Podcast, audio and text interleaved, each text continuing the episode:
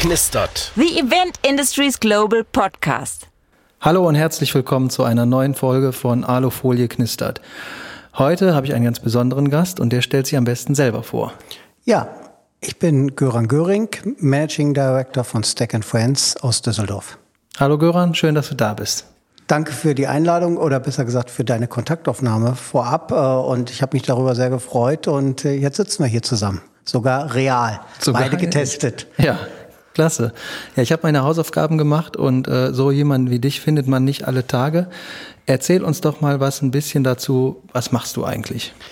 Ja, aktuell bin ich geschäftsführender Partner bei Stack Friends, aber das war ich ja nicht schon mit Gebot, sondern äh, wenn man so will, ist der Ursprung dessen, was ich heute tue, nämlich Unternehmer sein, gestartet worden, als ich aus der DDR geflohen bin. Ich bin in Berlin-Pankow geboren, bin in der DDR zur Schule gegangen und bin eine Woche vor der Maueröffnung über die Prager Botschaft äh, geflohen.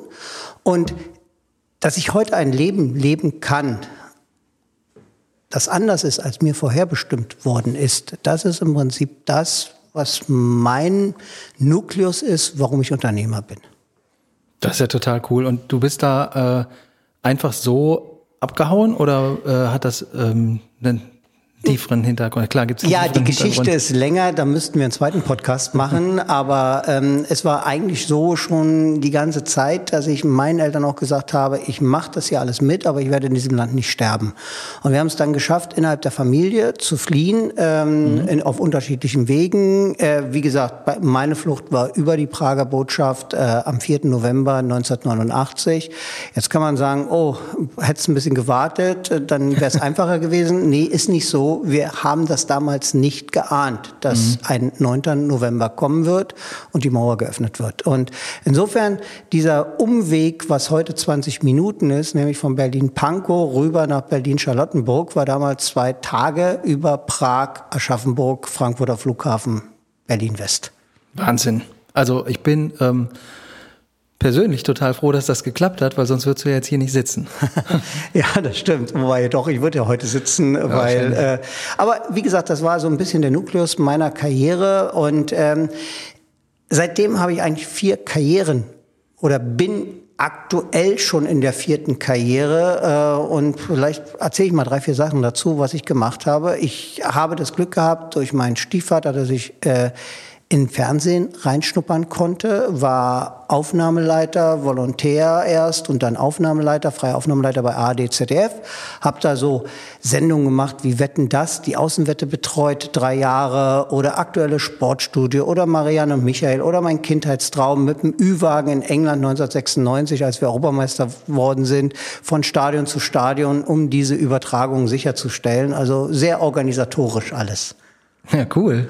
Und dann kam ein Regisseur zu mir und äh, insofern, so wurden damals Eventkarrieren gemacht. Der sagte, Göran, ich habe hier 25 Jahre TUI für eine Agentur, äh, ruf die doch mal an, die sollen dich engagieren, ich brauche dich vor Ort.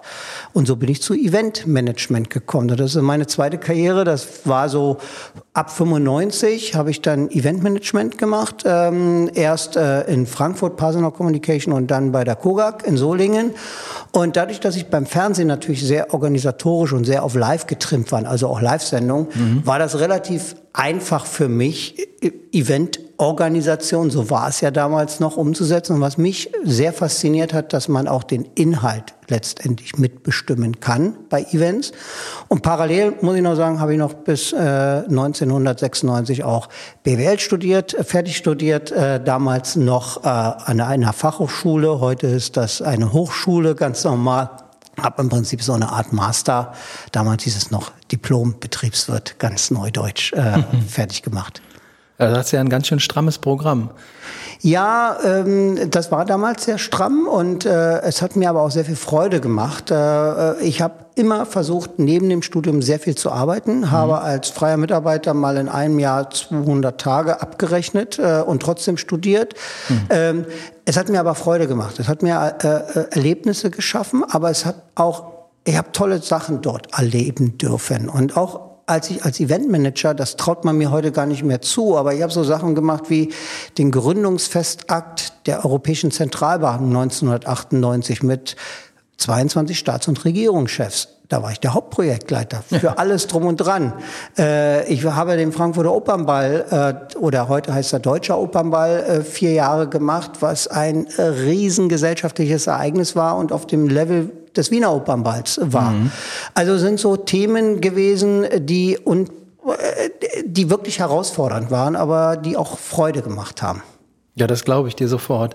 Aber wenn man jetzt so eine Laufbahn hinter sich hat und äh, darauf zurückblickt, auf so viel ähm, Live-Events, wie kommt man denn in der heutigen Zeit mit dem Thema der Digitalisierung zurecht, beziehungsweise wie findet man da die Brücken?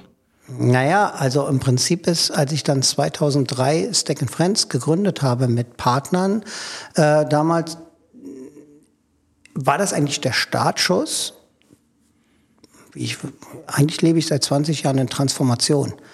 Also das, was heute richtig ist, ist vielleicht morgen falsch. Mhm. Und dementsprechend muss man sich mit vielen, vielen Dingen beschäftigen.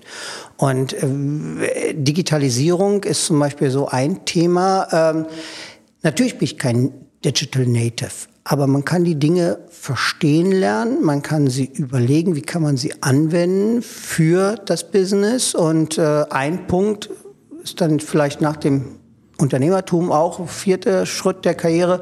Ich habe auch ein, habe Vorlesungen oder Haltevorlesungen an verschiedenen Hochschulen. Äh, das macht Spaß, mit jungen Leuten zu arbeiten und habe auch gerade während der Pandemie als Co-Autor in einem Buch mitgeschrieben, 222 Instrumente und Tools des digitalen Wandels von Unternehmen. Also äh, allein mit solchen Themen kommt man raus aus einer Bubble, mhm. nämlich Bubble, ich führe eine Agentur und kriege neue Impulse und das macht sehr viel Freude. Da bist du ja äh, trotz, trotz, der, äh, trotz des Wandels ähm, oder was heißt gerade weil der Wandel da ist, total flexibel und agil in allen Bereichen und hast, ähm, ich glaube, eine extrem gute Mischung, die äh, in der heutigen Zeit sehr, sehr selten ist. Du hast eine du hast eine gute und große Grunderfahrung aus einer Zeit gesammelt, wo ein Event noch ein Event war. Und heute, selbst ich habe 2007 in der Branche angefangen und da war das, war das nicht wahrscheinlich, sondern ganz sicher schon ganz anders. Und jetzt ich sag mal 15 Jahre später, ist es nochmal ganz anders, wo die Leute äh, Berührungsängste haben ähm, in Persona. Ge äh, geht ihr darauf ein äh, in den Dingen, die ihr tut oder beschäftigt ihr euch damit? Natürlich, ganz toll. Also äh, auch sehr intensiv. Mhm. Ähm, es ist ja so, ich glaube ehrlich, wenn dieser Virus in eine Endemie sich wandeln wird und viele kompetente Leute sagen das ja mhm. voraus, dann wird die reale Begegnung von Menschen wieder sehr wichtig werden. Hoffentlich. wird es. Wie das Format dann aussehen wird, auf dem sie sich bewegen werden, mhm. das wird neu gedacht werden. Müssen, müssen. Weil ich unterscheide aktuell in neue und alte Formate. Mhm. Und äh, ich gebe das mal an einem Beispiel einer Vertriebskonferenz oder einer Managementkonferenz. Ähm, altes Format. Die teuersten Menschen eines Konzerns kommen zusammen und machen ein Management-Meeting. 100 Personen, jetzt ja. mal in die Tüte gesprochen. Dann setzen die sich um 9 Uhr in den Saal und gucken 500 PowerPoint-Charts bis 18 Uhr an und dürfen dann essen gehen. So, das kann man heute digital machen. Das kann man auch über andere Formate diese Botschaften vermitteln. Natürlich muss es Redeanteile geben, aber neues Format, und jetzt wechseln wir das ganze Thema mal ein Stück weit, wäre für mich komplett neu zu denken und zu sagen, das, was früher die Kaffeepausen waren, sind vielleicht heute die Redezeit. Und das, was früher die Redezeiten waren auf der Bühne, sind vielleicht morgen die Begegnungskommunikationsmöglichkeiten, dass man sich real begegnet, dass man Dinge miteinander bespricht.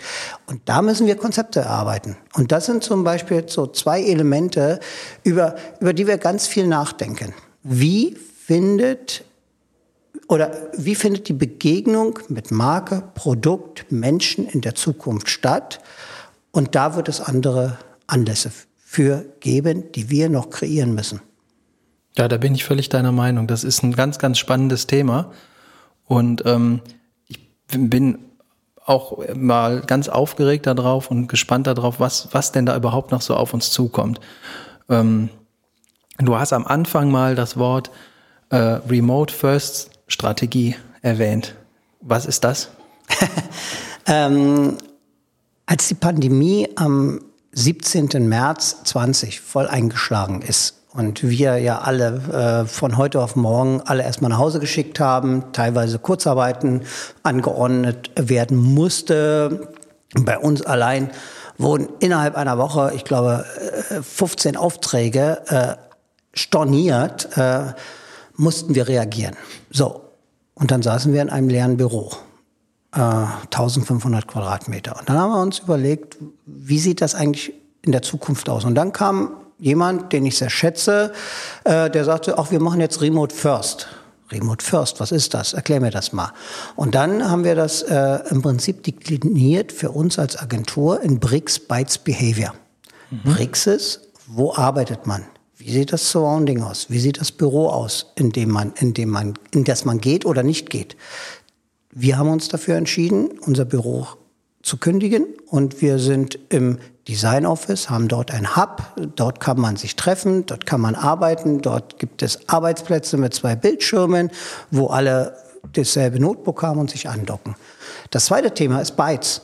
Du musst, und da sind wir wieder bei der Digitalisierung, du musst letztendlich deine gesamte Agentur digitalisieren. Du musst es zerlegen in Projektmanagement, Finance, People, also HR, äh, Reisekosten und Kreditkartenabrechnung, alles. Und das muss idealerweise sehr stark automatisiert werden.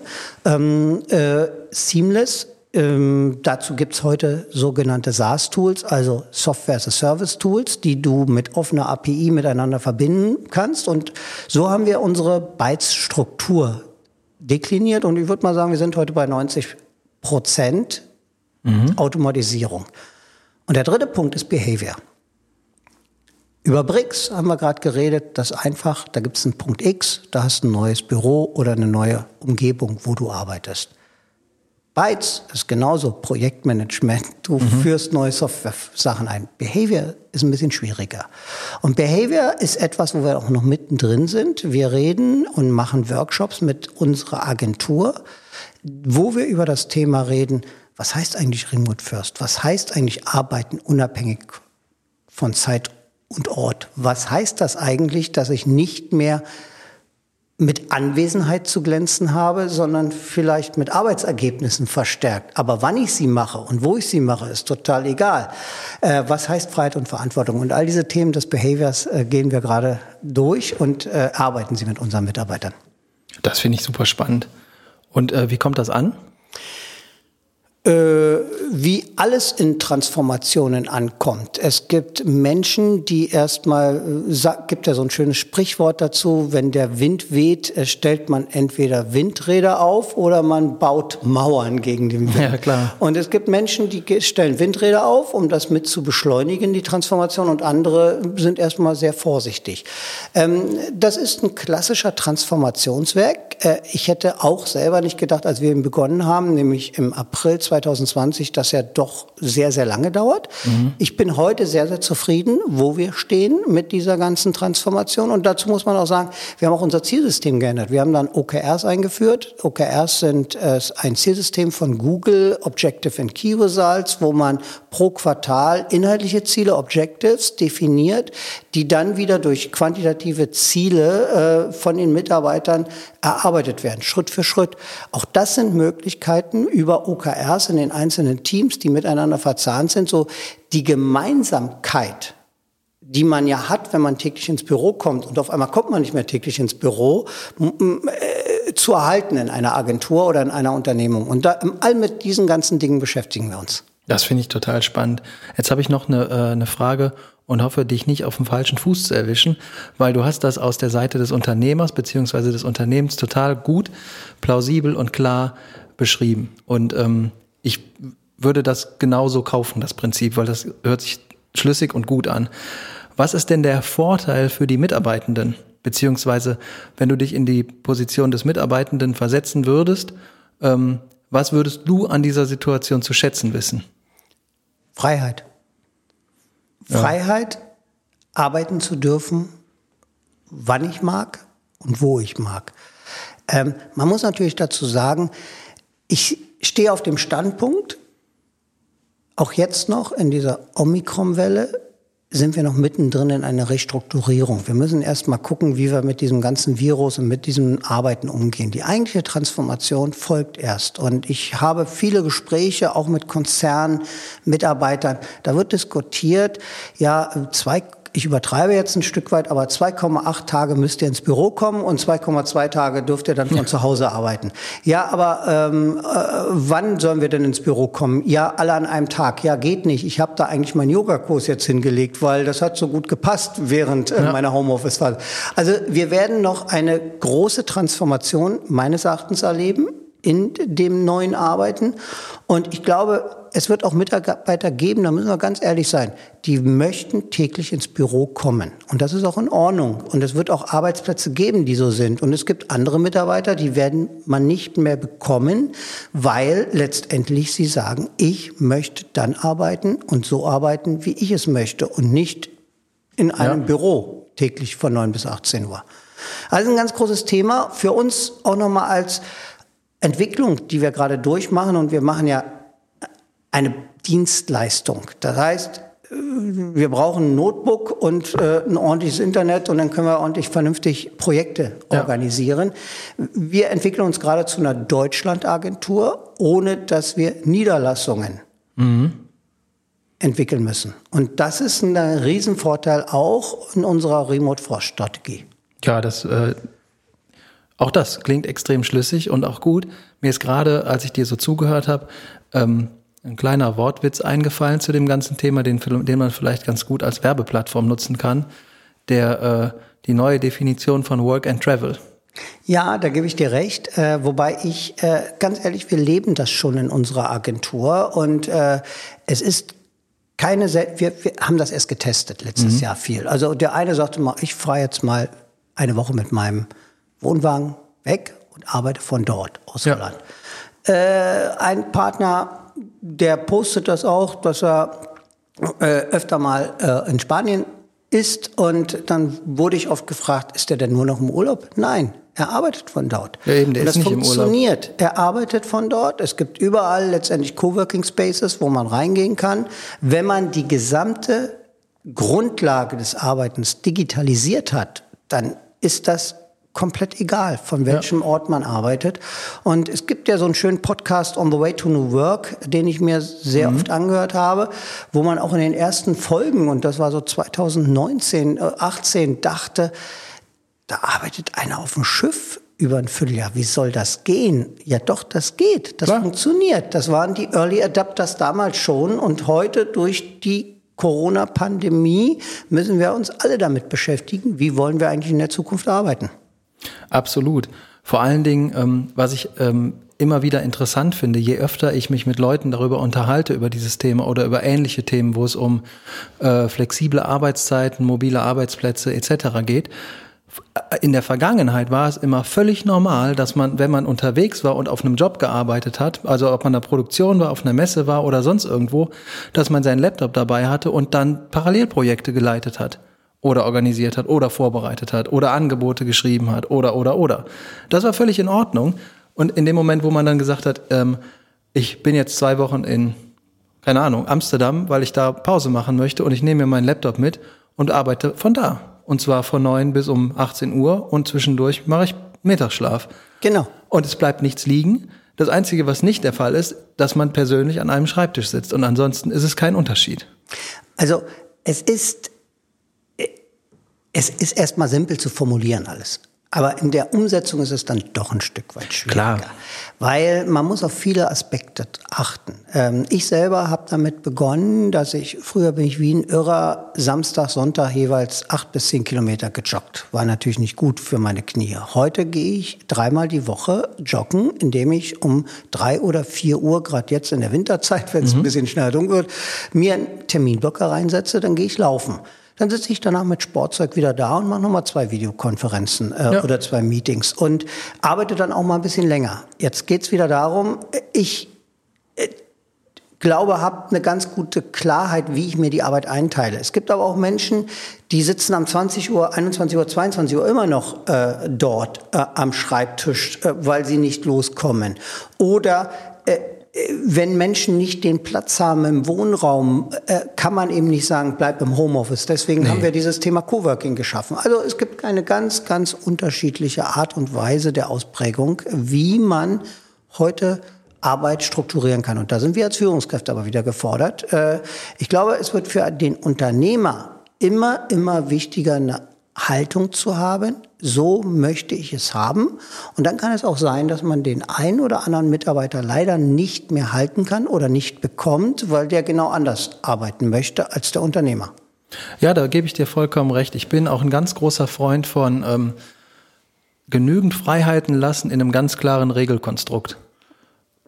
Weil dann weiß jeder, woran er ist und jeder kann sich darauf einstellen und alle und keiner kann nachher sagen, ja, äh, wenn man das immer gesagt hätte, dann hätte ich das ganz anders. Nee, man kann ganz klar definieren, so und so läuft die Sache und in dem Kreis kannst du dich bewegen und das kann man mitmachen oder eben nicht. Das ist genau der Punkt. Also ähm, äh, wenn ich so eine Geschichte aus meiner Anfangszeit des Arbeitens noch erzähle, das würde heute gar keiner mehr verstehen. Nee. Mein erster Mentor, Manfred Pasenau, sagte immer, Göran, mir ist egal, wann Sie kommen. Hauptsache, Sie sind vor mir da und gehen nach mir. so wurde ich erzogen. Ja. Ähm, äh, heute äh, muss ich umdenken und muss äh, äh letztendlich, äh, äh, genau wie du sagst, einen Rahmen vorgeben, ähm, aber der ist sehr breit gefasst und in diesem Rahmen kann man sich bewegen. Und ja. dazu bedarf es auch Tools. Und ein Tool sind unsere Workshops, die wir gerade machen mit der gesamten Agentur, wo wir diese Themen sehr, sehr genau detailliert an Einzelfällen besprechen, sehr offen, transparent. Das zweite sind die OKR-Zielsysteme.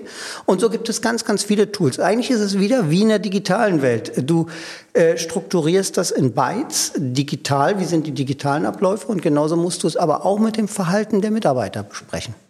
Da, das, ähm, ich finde es ein super spannendes Thema. Ich habe gerade auf die Uhr geguckt. Wir sind äh, so gut wie am Ende angekommen. Ähm, und ich glaube, dass das äh, mit der Diskussion im, am Ende genauso ausgelaufen ist, wie es gepasst hat. Das ist ein super wichtiges Thema. Ähm, wir, ich würde mich total gerne nochmal mit dir darüber unterhalten, vielleicht ohne Mikrofon, weil ich finde es sehr, sehr spannend. Äh, jetzt stelle ich dir die obligatorisch letzte Frage. Möchtest du noch jemanden grüßen? Ja, sehr gerne, natürlich. Mein ganzes Stack-Team, äh, wo immer sie auch gerade sind und arbeiten und, äh, und insbesondere auch meine beiden Partner, Tim und Adone, weil es macht wahnsinnig viel Spaß, gemeinsam diese ganzen Themen anzugehen. Und ähm, äh, eigentlich in den 20 Jahren Stack Friends sind wir zum vierten, fünften Mal in einer großen Transformation, in einer großen, äh, äh, im Startup-Bereich nennt man das Pivot. Also wir pivotieren die mhm. Agentur mhm. gerade wieder äh, und überlegen gerade, wie können wir sie für die Zukunft sauber aufstellen. Finde ich super. Mhm. Erstmal, beziehungsweise erstmal jetzt auch zum Schluss, vielen Dank, dass du da warst. Vielen Dank, dass du dir die Zeit genommen hast, dich mit mir hier hinzusetzen und meine Fragen zu beantworten. Ähm, super, dass wir uns kennengelernt haben. Und ich würde sagen, wir vertiefen das Gespräch nochmal in der nahen Zukunft. Sehr gerne. Vielleicht gibt es dann wieder ganz neue Ergebnisse. Hundertprozentig. Also, wir sind zum Ende der Sendung angekommen. Wenn ihr Fragen an Göran, an sein Team und sein Unternehmen habt, alle Infos dazu findet ihr wie gewohnt in den Show Notes. Meine Infos findet ihr dort auch. Wenn ihr was von mir wissen wollt, schreibt mir einfach eine E-Mail. Vielen Dank fürs Zuhören und bis bald.